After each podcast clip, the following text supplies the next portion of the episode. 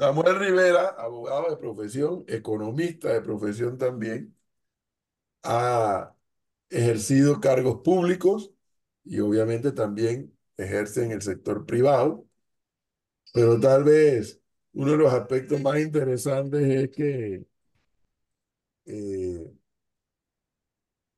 conocedor, porque ha sido también dirigente sindical. Así que con Samuel Rivera es un panameño con el cual se puede discutir y conversar de varios temas, entre otras razones por la experiencia adquirida.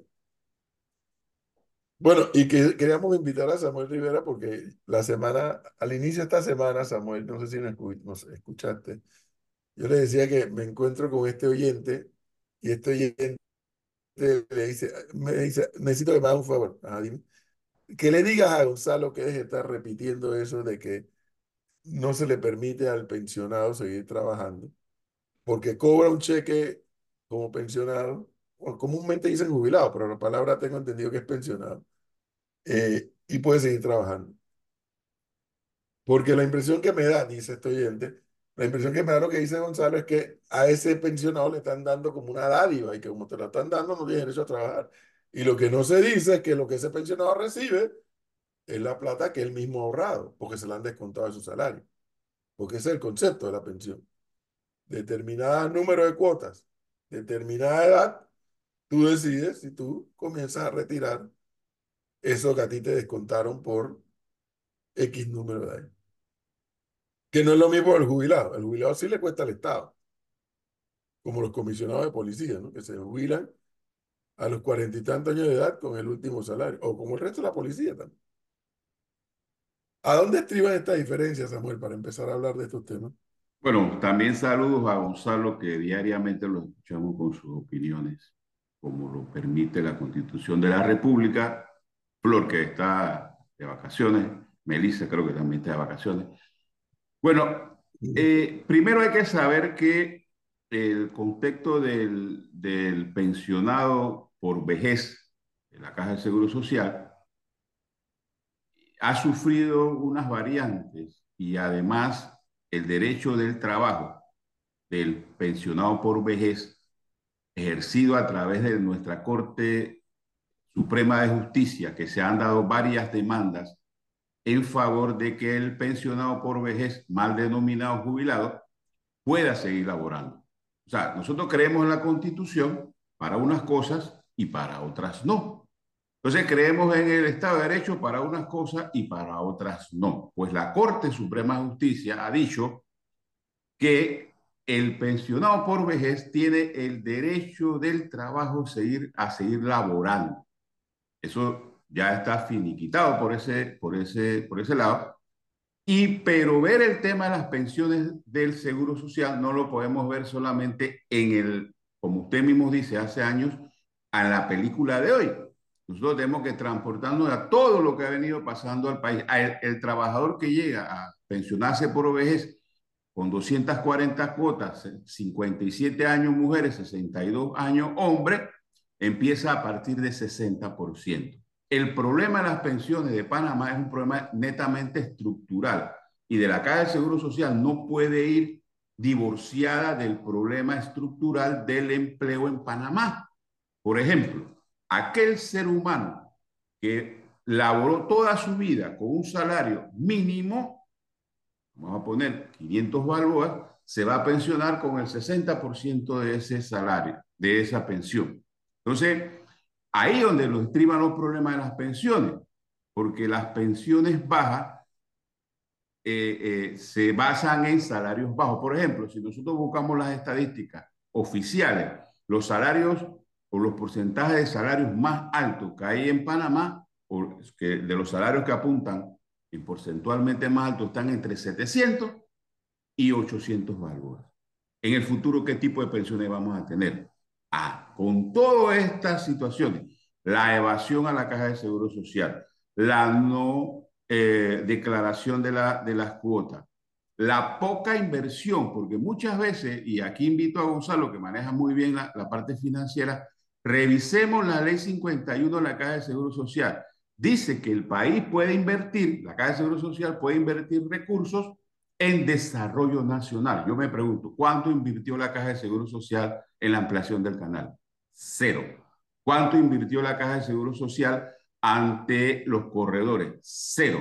¿Cuánto invirtió la Caja de Seguro Social en la, la, la, las macroobras, que se le, se le denominan de otra manera, al desarrollo nacional? Cero. Ah, pero si fuimos a buscar préstamos fuera del país, posiblemente hasta con nuestra propia plata, financiamos esos préstamos de afuera y la Caja de Seguro Social, la inversión en hipoteca es de 3, por, de 3 millones al año, cuando tiene una, una amplia diversificación de las inversiones, pero las inversiones ahí son pocos los resultados que dan. Entonces, nosotros no, sí, hay, hay, hay personas que dicen que las posiciones, que subamos la, la, la edad de jubilación, subamos la, la cuota, pero eso no, es, eso no es el único camino, ni tampoco es mirando el día de hoy, sino tienes que ver en retrospectiva qué es lo que está pasando en él. Por lo tanto, el caso de las pensiones por vejez, que usted le llama jubilaciones a los comisionados, sí los paga la caja, pero son reembolsados permanentemente por la, por, eh, solamente la caja funciona ahí como pagador y el gobierno nacional traslada o cancela eso eh, oportunamente a la caja de seguros. Pero ahí yo tengo una, una duda, don Samuel, en ese mismo orden de ideas. Tengo entendido, tengo entendido que la jubilación como, como, como término, como contexto, es la acción o es el acto de toda persona, hombre o mujer, del retiro tras una larga data de trabajo. Y ese retiro viene acompañado de una pensión. O sea, la jubilación va anexada a la pensión, que es el pago mensual que hace por los años de servicio. Correcto. En Panamá, el pensionado o jubilado, ¿por qué es diferente? No hay ninguna diferencia.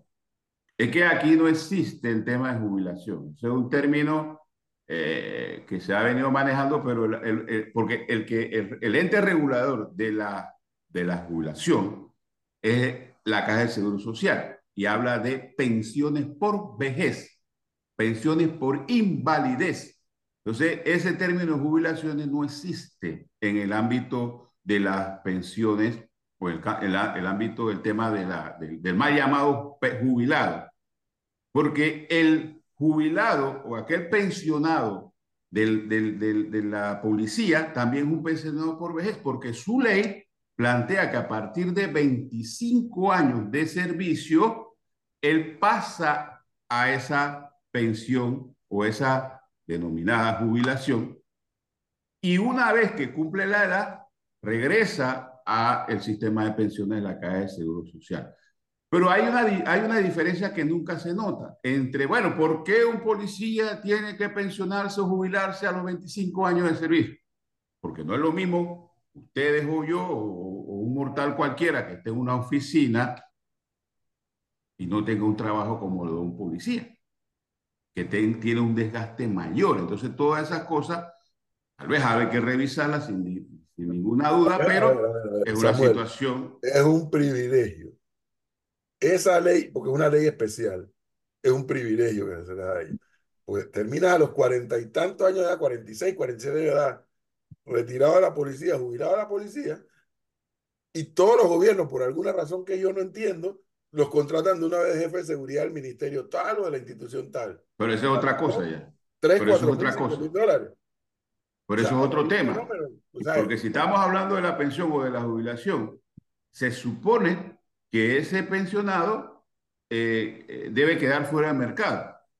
La constitución le permite seguir trabajando, pero ya ese privilegio se lo da un, un, un ministro un director de una institución a decir, bueno, tú al final estás cobrando una pensión alta por el momento hasta que llegue a tu sistema de pensión.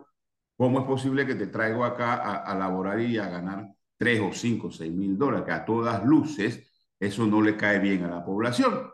Porque la, la, población dice, espérate, ¿cómo es que este tipo se pasó 25 años laborando? Ahora tiene, se, se jubila con su último salario y ahora resulta ser que le dan un puesto en el gobierno con una cantidad de recursos que lo puedes dividir en tres o cuatro salarios para personas que no tienen salario. Ahí donde está, digamos, de alguna manera la, la, la eh, rompimiento de, de, algo que debe ser real. Entonces, Pero, eso... Eh, mi, mire, don Samuel, usted decía, sí, la Corte Suprema de Justicia dictaminó eh, que el pensionado tiene todo el derecho a trabajar. Perfecto. Que lo haya dictaminado la Corte no significa que algunos estemos en contra de esa posición. No, por la de, que no. No, no, no. no, decimos que es ilegítima, sino que estamos en, no, no estamos a favor. ¿Y por qué se lo digo? Porque cuando uno ve el planteamiento y la, el panorama completo, uno dice, ¿cómo es posible que en un país haya una edad de jubilación o de pensión, como usted lo quiere llamar, tan baja, tomando en cuenta la expectativa de vida, y aún así se da esa edad de jubilación, se recibe la pensión y se puede seguir trabajando? O sea, es algo que uno no termina de entender, porque si uno va a cualquier país de Europa, eh, uno recibe eh, una pensión alta, dos mil, tres mil euros. Sí, se pagó muchísimo, se paga mucho impuesto y por eso tiene, uno recibe esa cantidad de plata. La pregunta es, ¿no hay una mezcolanza, no existe una tergiversación, eh, tergiversación de el sistema pensional en Panamá? Edad de jubilación baja, eh, posibilidad de trabajo post eh, jubilación o pensión, lo, lo, que pasa es que, eh, Gonzalo, el tema, comparado con Europa, es, es muy difícil porque el, el, el, la situación de nuestro país versus Europa, algunos países europeos, la, la, atención de la seguridad social también tiene un nivel de alta calidad. Entonces, esa comparación por allá no va. Entonces, quiere decir, vamos a suponer el ejemplo. El trabajador que se jubila con 800 balboas, si tú lo multiplicas por el 60%, él se estaría pensionando por vez de 480 balboas. Ni siquiera con esa pensión, él puede contribuir al pago 100% de la canasta básica de alimentos. Aquí damos por fuera alquiler, energía eléctrica, agua eh, y otros servicios sociales que él, él determina. Entonces, no podemos decir, ah, bueno, es que el trabajador que, se, que son las mayoría, ojo, porque las pensiones eh, de más de mil, 1.500 balboas son el mínimo, por ser, las, las mínimas cobradas por los trabajadores que han contribuido a ese sistema. Entonces, la gran masa de trabajadores y trabajadoras que cobran pensiones bajas es producto de la vida del trabajo que han tenido ganando salarios mínimos. Por eso entonces eso también se pega un poco con aquella discusión que ustedes tenían de que el salario mínimo no debe ser, porque el salario mínimo es, es el elevador que impulsa el salario. Y la mejor fórmula, dicha por grandes economistas de derecha y del centro, de usted quiera, es que el mejor impulsador de la riqueza son los salarios. Por lo tanto, aquel trabajador que se que se pensionó por vejez con 450, 480 balboas, que no le alcanza ni para alimentarse, encima cuando va a la caja de seguro social a retirar sus eh, medicinas, no hay. Si tiene un problema del corazón, la, la, la cita son en, después que se muere. Entonces no podemos hacer una comparación Panamá versus Europa porque eso, eso claro, no pero entonces, pero, claro, pero entonces, entonces sí hay un problema estructural. Porque sí. partamos del hecho de que el pensionado o jubilado no debería utilizar su pensión como un doble salario. O sea, es que partamos de ese hecho que no se, no se debería. No ¿Qué, ocurre en, ¿qué, ¿Qué, ocurre en Panamá por cómo está estructurado el sistema? Pues sí, porque el, lo que recibe es muy poco. Pues sí, eso está muy bien. Pero eso no significa que esté correcto el sistema. Eso no significa que las bases fundamentales del sistema estén eh, adecuadas para que ese pensionado jubilado siga trabajando. Ese, es, ese es mi, eh, mi, mi, problema con el sistema pensional de, de, Panamá, es que, ¿por qué quien llega a la edad de jubilación recibe una plata, cobra doble salario, cuando no debería ser así? No debería, pero no puedes hacer el análisis sin vincular la economía y la clase de empleo, porque nosotros somos fáciles de firmar. Panamá hace años firmó un, un, una, un acuerdo con la OIT, empleadores, trabajadores, del trabajo decente. Y el trabajo decente tiene una serie de componentes que, tiene, que hay que cumplir. Entonces resulta ser que yo no puedo analizar el tema del seguro social desvinculado a la economía. Por ejemplo, que también lo han dicho mucho, lo han dicho mucho, el tema del 45-50% del trabajo informal. Y hoy día el peligro que hay es que antes, hace 5, siete años, no había pocos trabajadores en empresas privadas trabajando informalmente. Ojo, ojo con eso, porque si es cierto, hemos tenido toda una historia de altos porcentajes de trabajo informal, pero ahora se acumula en empresas formales trabajadores laborando de manera informal. Eso, y con el cambio de estructura de las pensiones de vejez que se dio en el año 2005-2006, eh, también peligra, porque antes lo que sostenían a los, a los pensionados por vejez era la cantidad de trabajadores que debía ser 10 a 1 y se ha venido reduciendo eh, significativamente porque esa liberación que se ha venido dando en el empleo perjudica no solamente al sistema de pensiones, vamos a preguntarle al sistema bancario, ¿cuál es el problema que se tiene con los créditos en Panamá? Se ha, se ha ido disminuyendo ese poder adquisitivo del trabajador hasta llegar al asfixio, porque no tiene el trabajador margen. Preguntan las casas de vivienda, han tenido que bajar los, las mensualidades, inclusive cuando el trabajador pide una vivienda, a veces los bancos miran para un lugar, para otro lado, para decir, no te la acepto, porque hay muchas viviendas vacías y necesita el mercado tener generación de consumo. Por ejemplo, pues eso todo el el mes de diciembre y que no, no, aquí no estoy llamando al consumismo, porque eso es otro problema que tiene la sociedad panameña, que andamos detrás del consumismo y ese no es el camino. Entonces, esto es un problema estructural. Por ejemplo, y yo escucho a Edwin mucho decir eso y yo creo que es, es el, el, fondo del asunto. Los candidatos a las elecciones próximas y ya, este, ya, esta, ya esta película del gobierno actual pasó un poco, tienen que tener una obsesión por la generación del empleo formal, pero una cosa a otro nivel para generar empleo formal. Y buscar alternativas, inclusive que aquellos trabajadores que están en el sector informal, ver cómo se incorpora, inclusive con, y esto no es una situación eh, que, yo lo vengo diciendo hace muchos años, que el trabajador informal decida, o yo quiero entrar al sistema de, de seguridad social solamente para la atención de enfermedad, o quiero entrar solamente a la atención de pensionados, porque eso es un problema, porque fíjense, ¿de dónde nació la, el, el, programa este 100 a los 60? ¿De dónde? Yo he recibido muchos trabajadores, muchísimas, muchísimos trabajadores que cuando van ahí a, como escuché a Edwin, que le estaban preguntando en qué empresa trabajó, muchos, muchos trabajadores han ido a, a, a gestionar su pensión por vejez y le dicen, no señor, yo tuve uno, uno que trabajó con INADE eh, conmigo y ahora solamente, la, después de 35 años labora, solamente le aparecen las cuotas que elaboró en INADE. O sea, él no se puede pensionar por vejez, tiene 57 cuotas y trabajó 35 años. Quiere decir que sus empleadores anteriores, me los dijo, eh, fue este, fue este, fue este, fue este, no le pagaron seguro social. Entonces, se tuvo que implementar para aquellos trabajadores que sus empleadores dejaron de pagarle sus cuotas del seguro social, el 100 a los 60. Y eso, esos programas asistencialistas, populistas, como usted le llama, son programas que han nacido de la irresponsabilidad de cierto sector que no han querido pagar las cuotas. Samuel, Ahora, el, eh, el- el tema, perdón Gonzalo, el no, tema, adelante. ¿cree usted que el tema de la esperanza de vida, el, au- el aumento evidente de la esperanza de vida en Panamá pueda tener que ver también con parte de esas reformas que deben hacerse al tema de la caja de seguro social? La esperanza de vida, bienvenida.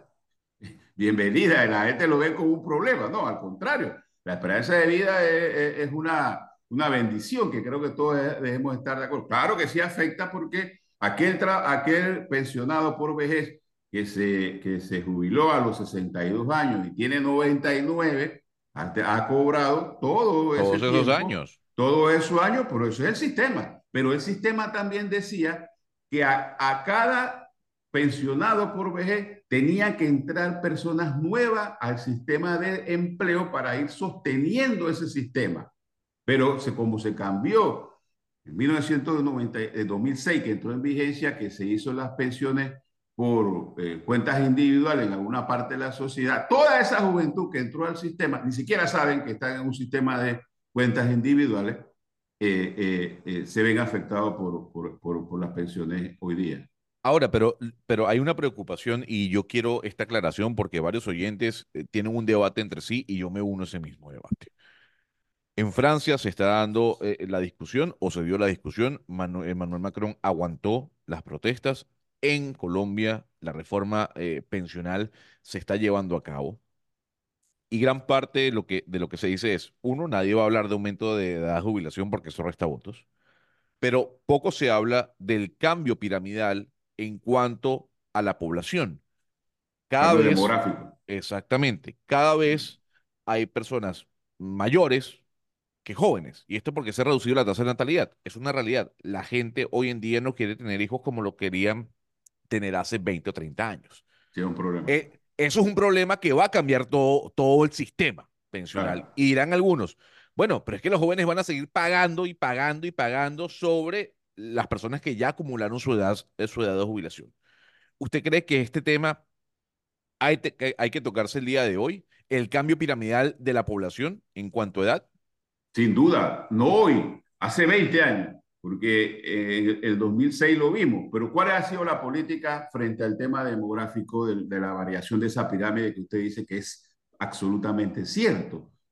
Por eso es que cuando hablamos del agua, no podemos hablar solamente del agua lluvia, tenemos que hablar en el contexto de todo lo que afecta a la producción de agua eh, natural. Y cuando hablamos de estos temas, no podemos separarnos de ese tema que usted plantea. ¿Cuáles son los cambios demográficos que ha tenido el país en los últimos años? ¿Cuál es la política? Porque usted escucha por ahí, a ustedes que les gusta poner ejemplos europeos, por ahí Italia, algunas poblaciones de España, Francia, han ofrecido a América Latina, hey, véngase, Grecia, véngase, pa, eh, América Latina, acá nosotros los acogemos gratis, sin visa, entre aquí, y, lo primero que le dice empieza a producir niños. Esto el término así muy, muy rápido, pero si es cierto, la situación demográfica afecta eh, los sistemas de pensiones eh, en cualquier país del mundo. Entonces, eso hay que poner atención eh, y al tema de educación, ustedes también lo tocan mucho. Pero yo no me puedo separar del tema de educación. Primero, generalizar, eso es un error. Segundo, no podemos seguir hablando del tema de educación cuando nosotros no tenemos las herramientas, las, herramientas adecuadas. Yo siempre pongo el ejemplo de, eh, eh, eh, pero porque lo viví, el tema de la capacitación profesional. Vamos a las escuelas públicas profesionales, técnicas, no tienen ni destornillador. Entonces, ¿qué va a salir de ahí? Que ese trabajador, que es ese estudiante que sale de una escuela técnica, sin herramientas, sin tecnología, ¿a dónde va a ir? Al mercado informal. O todo esto es un análisis general para poder decir a dónde nosotros enfocamos el país. Bien lo dijo usted, la, parte demográfica, los salarios, la, la, eh, la informalidad, el salario mínimo, de los servicios sociales, todo eso es un componente, porque aquí hablamos todos los cada cinco años hablamos de planes de gobierno. Aquí ese, ese término, esa situación no, vamos a hablar de programas de desarrollo nacional. Eso es lo que tenemos que hablar y ver cómo vamos sacando todos esos programas que no son, eh, no tienen retorno. Por ejemplo, eh, la, la, inversión en, en, en, en, educación y también hay que elaborar más, porque yo siempre escucho, tal institución eh, está pidiendo más plata y quiere más plata y le hicieron recorte. Ah, pero cuando tú, va, tú vas a ver la ejecución presupuestaria en inversiones, no pasan del 35%. Y esa era ese, ese, la obsesión que debe tener el director o ministro, decir, hey, la inversión, en, en, en la, la, la, el presupuesto de inversión tiene que ser ejecutado de manera eh, eficiente, pero tú vas y escucha, lo escucho a todos los días, sí, que me recortaron 20 millones. Ah, sí, pero ¿cómo no le vamos a recortar 20 millones? En algunos casos, no todos son iguales, y resulta ser que su ejecución presupuestaria no pasa el 35% de inversión. Entonces, don Samuel, explíquele al profesor que tiene el debate conmigo siempre de por qué es importante crear empleo formal. Porque yo sí le he dicho al profesor que la obsesión, que la, no, es que es verdad. Yo creo que no es crear empleo por crear empleo. No, porque no, el garete, y vamos a crear empleo y después veremos si, cómo hacemos para an anexar a ese ciudadano al empleo formal. Aquí la obsesión tiene que ser es generar empleos formales. Sí, es correcto. Claro, porque el empleo formal no solamente beneficia al individuo, sino va beneficiando a la sociedad. Beneficia al supermercado, beneficia al banco, beneficia a la vivienda, beneficia a todo el entorno, inclusive al, al, entorno, al entorno familiar. Entonces tiene que, tenemos que seguir generando empleo formal. Ah, pero ¿cómo se hace eso? Bueno, ya debió arrancar hace unos años, y ojalá que el próximo gobierno se ponga esa meta, un ICSE en provincias centrales. Porque, ¿qué, está, ¿qué ha pasado con el interior? Ah, eh, esa, esa, esa venida de personas a la capital a crear, seguir bolsones de, de, de, de pobreza. Bueno, hágalo un ICSE allá, donde esos ICSE pueden generar mano de obra calificada. Hay dos, cosas, hay dos cosas que hay que advertir, o por lo menos yo creo en eso. ¿Es malo que crezca la informalidad? Sí, es malo. Pero entre eso y que no hagan nada, esa por eso yo digo, no entiendo por qué este tema de lo informal. Por lo menos están haciendo un esfuerzo por llevar el pan a su casa. Por lo menos sí, pero... están haciendo un esfuerzo. El tema es cómo creas, la, cuál es la estrategia y cuál es la política de Estado para la generación de empleo.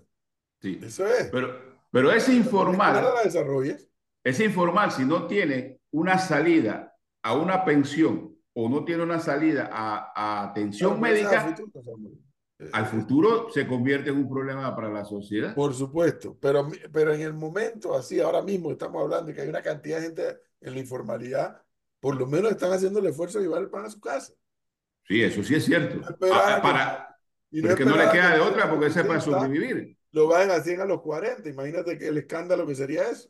Ah, sí, pero es que, eh, eh, eh, claro, mientras que la economía, como dice Gonzalo, la generación de empleo formal tiene que seguir profundizándose y verlo del contexto general, no solamente, bueno, por ejemplo, yo cuando yo iba a Chiriquí a ver los temas de formación profesional, Chiriquí tiene 10 o 15 posibilidades de capacitación para el sector de allá, tierras altas, turismo, agrícola, el centro, todo eso hay que verlo para poder darle la Man, la, la, la, atención en educación a todas las contradicciones que tiene el señor, porque ahora no quiere que haya informales, pero aplaude que se cierre la mina y que se vayan 7 mil personas para su casa. ¿Quién? Eh, las contradicciones que hay en el discurso. Está. Es, que ta, es que también el tema de la mina, que yo he estado un poco fuera del tema, eh, no se puede ver desde el contexto de solamente la pérdida de empleo, ni el tema de, de de quién, de... quién protestó y quién no protestó. Tampoco lo puedo ver de, de parte de, de, desde el día que se declaró inconstitucional, sino que acá, ustedes mismos lo decían, que el tema empezó a discutirse muy mal y en, en tiempos no adecuados.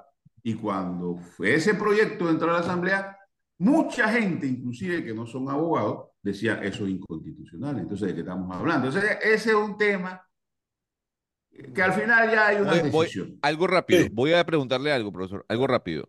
La informalidad y el crecimiento de la misma, don Samuel, eh, por falta de las políticas públicas de generación de empleo, de incentivo a la empresa privada, ¿usted cree que también está dada porque en Panamá es muy costoso tener un trabajador formal? ¿Usted cree que eso hace parte de la estructura? A diferencia de lo que pueda pasar en Colombia y en Costa Rica, en donde el trabajador, la mano de obra es mucho más económica, aquí nos cuesta más. Eh, entonces quiere decir que Haití, debe, eh, Haití debiera tener cero desempleo. No, no, no, por entonces, eso le pregunto, le, si, si, es un motivo. No es un motivo, es un lloriqueo que históricamente han tenido algunos empleados de los, del, del sector empresarial, porque cuando uno habla con los grandes empresarios del país, dice eso, para mí no es un problema.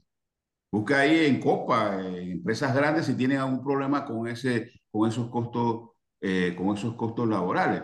Lo que sí hay que construir, una, seguir construyendo una mano, eh, una mano de obra consono a la realidad actual. Porque muchos yo los he escuchado, sí, que la productividad de los trabajadores no afecta. Ok, vamos a ver la productividad de la empresa. Y para cargar los productos a, a, lo interno de la empresa no tienen un montacarga, lo que tiene es un burro, una persona que te carga los productos a, a, mano. Entonces, ¿de qué tipo de productividad estamos hablando? Entonces, eso, eso es cierto lo que usted dice. Eh, digo, no comparto lo que usted dice, no es una limitante, porque hay países que tienen, eh, tienen eh, menos costos al, al empleo, a, a, a, lo que usted plantea, y, y tienen margen de desempleo eh, mucho más alto. Por ejemplo, eh, el crecimiento económico versus el empleo. Y le dijo un compadre mío, amigo de Edu, le dijo a un ministro, no confunda la hinchazón con la gordura. Entonces, a veces cuando nos llenamos la boca, decir que Panamá crece y crece y crece, entonces eso tiene que ir con su no a ir disminuyendo los porcentajes de, eh, de, de su empleo y al final eso no ocurre. Y si, y si esas fueron las limitantes, porque también escucho otros decir, copiando discursos, hay que eliminar el código de trabajo. ¿Cuál, cuál artículo no le gusta para saber? ¿Cuál artículo? Dígame uno que, que le impida a usted contratar a trabajadores. O sea, ahí está. Creo en la constitución, creo en las leyes, pero quiero desaparecer el código de trabajo y bajar los costos. Bueno, es que ya lo tenemos. Por ejemplo, en la Panamá Pacífico, eh, las horas extraordinarias en los tres turnos, diurno, nocturno y mixto, se paga 25% sobre el recargo sobre la hora extraordinaria. Acá, fuera de, de, de las Panamá Pacífico, tenemos que se paga 25, 50 y 75% de recargo sobre la jornada ordinaria. Y ya ahí se hizo en Panamá Pacífico una baja del de tema de, los de, la, de, lo, de, lo, de las horas extraordinarias. Entonces, hay, hay y hay, porque hay lugares donde hay leyes especiales que permiten tener costos menores de, eh, para emplear personas. Bueno. Don Samuel Rivera, muchas gracias, muy amable. Muchas gracias, profesor, y usted, a ustedes, gracias. Bueno.